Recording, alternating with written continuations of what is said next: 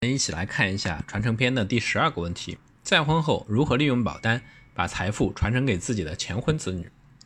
我们看一个具体的案例。二零一八年三月，在北京呢，律师接待了一位客户夏女士。夏女士再婚过，今年呢五十五岁，再婚前有一个女儿，今年二十六岁。夏女士有严重的风湿病，啊，她就来咨询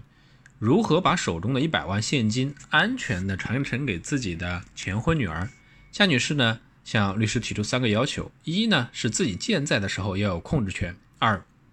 要防止继子和女儿因争夺财产而发生纠纷；三要确保这笔钱一定要到女儿手中。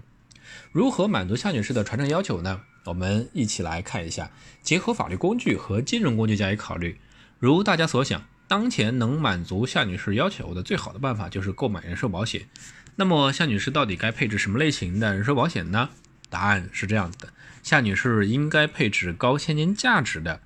终身寿险。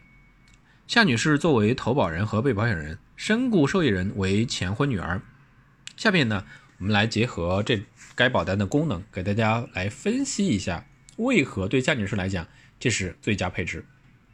首先，夏女士为投保人，生前对保单有控制权。这张高现金价值的保单，在夏女士交完保费几年之后，其现金价值将和所交保费一样。如此呢，夏女士生前随时都可以用保单质押贷款的方式获得大额现金，以备救急之用。其次，因身故保险金不属于遗产，所以呢，前婚女儿在领取身故保险金时，不需要继子和再婚后的老公配合，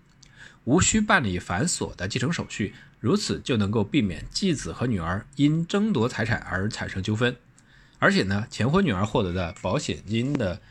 身故保险金属于她个人的财产。最后，作为被保险人的夏女士一旦身故，经身故受益人申请办理理赔手续后，保险公司会将身故保险金支付给身故受益人，即夏女士的前婚女儿。这样一来，利用保险的定向传承功能，就可以确保将现金资产。定向传承给前婚女儿。我们来看一下相关的法律法律条文。最高人民法院关于保险金能否作为被保险人遗产的批复：一、根据我国保险法规定有关条文规定的精神，人身保险金能否被列入被保险人的遗产，取决于被保险人是否指定了受益人。指定受益人的被保险人死亡后，其人身保险金应该付给受益人。未指定受益人的被保险人死亡之后，其人身保险金应当作为遗产处理，可以用来清偿债务或者赔偿。继承法第十条，遗产顺遗产按照下列顺序继承：第一顺序配偶、子女、父母；第二顺序兄弟姐妹、祖父母、外祖父母。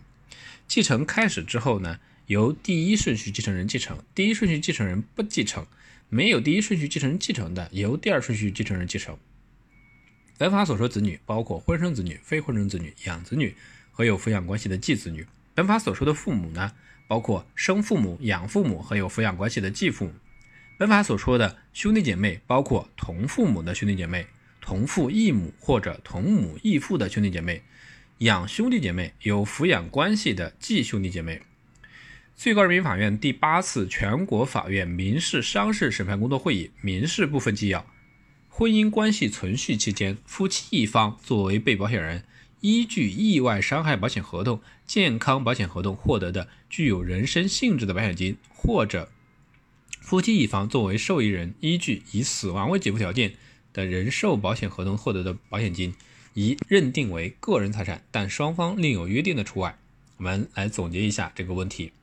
再婚后如何利用保单把财富只传承给自己的前婚子女？配置高现金价值的人寿保险，前婚子女可以快速获得保险金，实现快速传承。前婚子女无需办理继承手续，避免遗产纠纷。投保人随时使用，随时使用保单资金。这个呢是针对这个问题的分享，感谢您的收听，谢谢。